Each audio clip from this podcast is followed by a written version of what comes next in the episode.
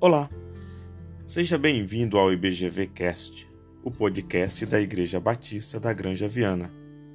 Eu sou o pastor Jafé e hoje vamos dar seguimento à nossa série Devocionais. Vamos falar sobre como ter esperança.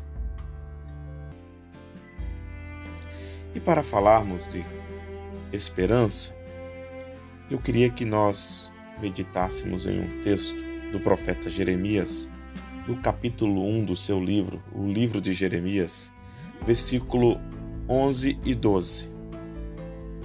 Está escrito: Veio ainda a palavra do Senhor dizendo: Que vês tu, Jeremias? Respondi: Vejo uma vara de amendoeira. Disse-me o Senhor: Viste bem, porque eu velo sobre a minha palavra para a cumprir. O profeta Jeremias é chamado por Deus para ser a sua voz em meio ao seu povo num tempo de crise, em um momento onde o próprio povo de Deus não gostaria ou não queria ouvir a voz de Deus. Eles estavam seguindo o seu próprio coração, imersos numa vida de idolatria, seguindo outros deuses com práticas pecaminosas, morais e sociais. E Deus chama o seu profeta para falar a este povo de coração duro, insensível. E para que o profeta não temesse os dias difíceis que ele enfrentaria, Deus lhe dá duas visões. Uma visão é sobre a vara de amendoeira e outra visão sobre uma panela fervendo. E hoje gostaria de pensar sobre essa visão que Jeremias tem sobre a vara de amendoeira. A amendoeira é uma das primeiras árvores a florescer na região da Palestina antes de brotar as folhas. Flores brancas como a neve desabrocham. Ela floresce no inverno, apontando para a nova estação que ainda virá. Deus brinca com Jeremias, pois as palavras amendoeira e velo têm sons semelhantes no, na língua hebraica.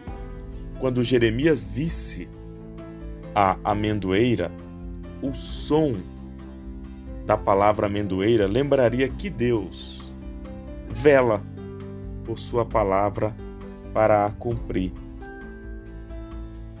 É interessante como Deus usa as figuras da sua criação para lembrar os homens da sua palavra. Lembra de Noé? Quando Deus lhe mostra o arco-íris e diz que aquele será um sinal da sua aliança perpétua. Lembra de Abraão, quando Deus lhe faz a promessa de ser pai de multidão, ele o leva para fora e lhes faz contar as estrelas dos céus? Como nosso Deus é criativo, como ele nos dá sinais da sua bondade, da sua palavra e da sua fidelidade. Ele diz no Salmo 19 que o sol, as, as nuvens, a criação, os céus proclamam a sua glória. Quando nós estamos imersos em nossas preocupações, quando nós estamos imersos em ansiedade, você já percebeu que nós só conseguimos olhar para aquela situação? Que tal se nós começarmos a olhar a criação de Deus e meditar na sua fidelidade? Isso nos tira da ansiedade e do sofrimento, nos tira o olhar daquilo que nos traz preocupação e nos faz meditar e ter esperança na palavra de Deus.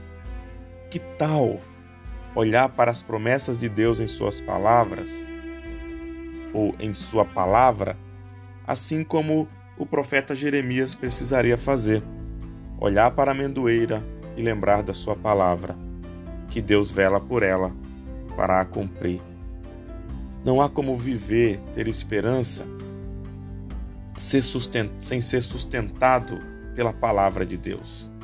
Em um nível profundo, nós temos que ser convencidos e, de uma maneira ou de outra, eventualmente lembrados de que nenhuma palavra é só uma palavra.